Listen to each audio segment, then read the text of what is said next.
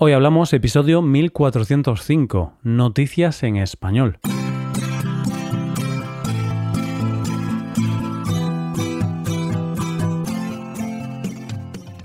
Bienvenido a Hoy Hablamos, el podcast para aprender español cada día. Si te gusta este podcast, puedes sacar más provecho de él revisando la transcripción para poder aprender palabras y expresiones nuevas. Para ver la transcripción tienes que ser suscriptor. Hazte suscriptor premium en hoyhablamos.com. Hola oyente, ¿cómo estás? Estamos a jueves, así que vamos con las noticias. En primer lugar, conoceremos un robot que puede acabar con un conflicto histórico. Después hablaremos de un hombre que acudió a una boda a la que no estaba invitado y terminaremos con un invento para dormir la siesta en el trabajo. Hoy hablamos de noticias en español. Una de las grandes polémicas del mundo es la que se produce entre Grecia y Reino Unido. Bueno, más bien entre Grecia y el Museo Británico. Seguro que sabes de lo que te hablo esa sensación que tiene uno cuando sale del museo inglés después de haber visto todo lo que tiene el museo proveniente del Partenón. Esa sensación de que eso debería estar en Grecia y no en Reino Unido. Pues bien, en esta eterna polémica puede que el Museo Británico esté a punto de quedarse sin argumentos. De eso vamos a hablar en nuestra primera noticia de hoy. Toda esta polémica viene del hecho de que el Museo Británico tiene en su poder el 40% del Partenón de Atenas. Pero claro, para entender esta historia nos tenemos que ir mucho más atrás, a la época comprendida entre los años 1801 y 1805. En aquel momento, y aprovechando la invasión otomana, el oficial británico Thomas Bruce dio la orden de quitar una parte de los bajorrelieves y las esculturas del famoso monumento. De esta manera, el Museo Británico se las compró al conde y las lleva exhibiendo en su museo desde 1816. En total, el Museo Inglés tiene 15 metopas, 17 figuras de frontón y 75 metros del friso original de 160 metros de largo. Esta es una disputa no solo por las obras de arte, sino que el hecho de que los ingleses tengan la mitad del Partenón es un recordatorio constante de la humillación que sufrieron los griegos por parte del aristócrata inglés y los turcos. Esto dice la ministra de Cultura del país y arqueóloga Lina Mendoni. Lord Elgin usó medios ilícitos e inicuos para confiscar y exportar las esculturas del Partenón, sin un permiso legal real para hacerlo, en un flagrante acto de robo en serie. Al principio de la noticia te dije que el Museo Británico se estaba quedando sin argumentos para no devolverlo. Y la razón es el Instituto de Arqueología Digital. ¿Por qué? Porque gracias a su tecnología ha sido capaz de crear copias exactas en mármol de dos piezas de la joya del patrimonio griego. Las copias, que se van a exponer en breve en algún lugar de Londres, que no se sabe todavía, son prácticamente idénticas están a una escala que se llama escala submilimétrica. Es decir, que las posibles diferencias que tengan son invisibles al ojo humano. No podrían detectarlas casi ni los más expertos. ¿Y por qué hace esto este instituto? Pues mira, oyente, a los miembros de este instituto los llaman New Monuments Men, en referencia a los aliados que rescataron obras de arte expoliadas por los nazis durante la Segunda Guerra Mundial. Y como dice su director ejecutivo, Roger Michael, el único propósito del instituto es alentar la repatriación de los mármoles del Partenón. Así, al tener copias exactas, el Museo Británico puede seguir con su labor de exponer obras de arte y educar en la cultura clásica griega, y al mismo tiempo puede promover la gestión ética de importantes objetos patrimoniales, según explica esta organización. Así que puede que haya llegado el momento en el que el Museo Británico devuelva a Grecia sus esculturas históricas. Esto dice el director ejecutivo. Todo el mundo entiende que es hora de devolver estos objetos al Partenón y a Grecia. Pero hay que tener en cuenta que han estado en posesión de los británicos durante 200 años y se encuentran entre las exhibiciones más queridas del museo. Es una oportunidad para construir lazos de amistad más profundos entre Grecia y Gran Bretaña y los visitantes del Museo Británico no se enfrentarán a una pared en blanco, sino que seguirán viendo lo que vieron sus padres y abuelos. Vamos con la segunda noticia. Pocas cosas me dan más pánico que esa llamada de mi madre donde dice Se casa tu prima. Suspiras, pones los ojos en blanco y le preguntas a tu madre, ¿por qué tengo que ir a una boda de una persona que casi ni conozco y que la veo una vez al año, por mucho que sea mi prima? La respuesta es muy simple, porque es tu prima y no le podemos hacer el feo a tu tío. Y ahí, oyente, se acabó la discusión.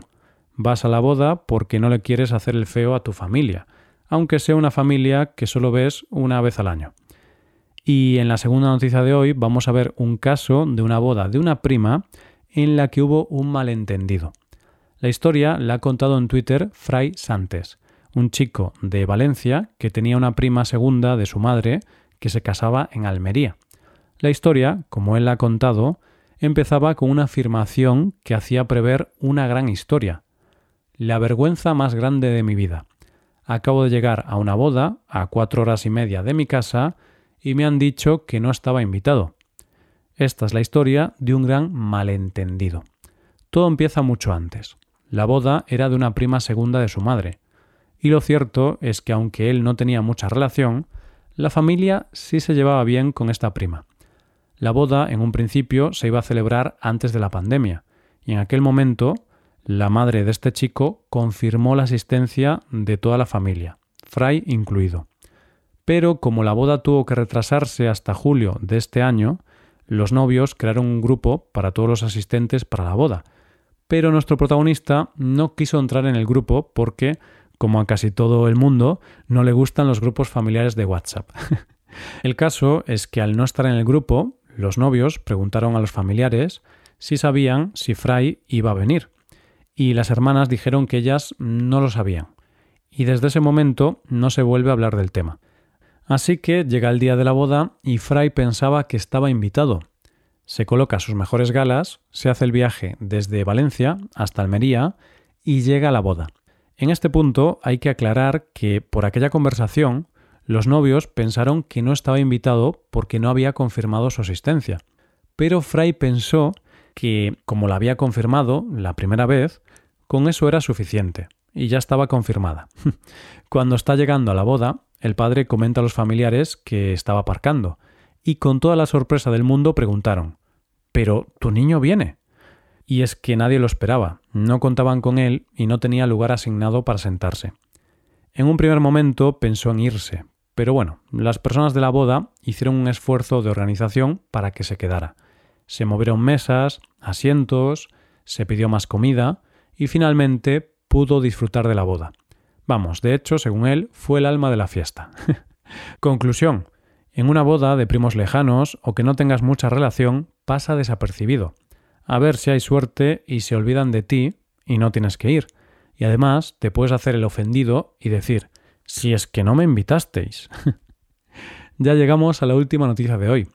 Siempre se ha hablado de la gran capacidad de trabajo de los japoneses y de su cultura del trabajo. De hecho, en España hablamos del concepto huelga a la japonesa, que para nosotros es un tipo de huelga en la que, en lugar de parar de trabajar, trabajas más y la idea es que eso puede suponer un problema para la empresa, porque generas demasiada producción y la empresa no da abasto para venderla. Esto es una leyenda urbana, es un mito, no es algo que se haga y no es algo real, por lo que tengo entendido es un mito que tenemos en España debido a los estereotipos que tenemos sobre los japoneses. Pero bueno, que algún oyente japonés comente si alguna vez ha escuchado este concepto de huelga la japonesa, porque es un concepto curioso. Y aunque durante mucho tiempo se alabó mucho el hecho de trabajar largas horas sin descanso, Hoy en día cada vez hay más gente concienciada de que trabajar sin descansar no es sano y hay que tener descansos. Y de descansos en el trabajo en Japón es de lo que vamos a hablar en la última noticia de hoy. Esta noticia nos cuenta que en Japón se hacen descansos en el trabajo mediante siestas rápidas. El problema es que se hacen en cualquier sitio, como puede ser en el baño. Como estos sitios no son los mejores para dormir, dos empresas japonesas se han unido para crear una solución para esas siestas rápidas en el trabajo.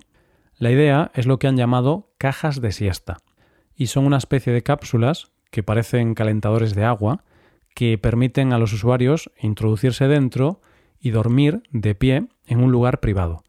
Parece incómodo a priori, pero aparentemente no son incómodas. Ya que las cápsulas ofrecen un buen soporte para cabeza, rodillas y espalda. Lo bueno de estas cápsulas es que se pueden colocar en cualquier sitio y ofrecen que las personas, por lo menos, no se caigan a los lados, como puede pasar cuando te duermes sentado en el váter o en una silla.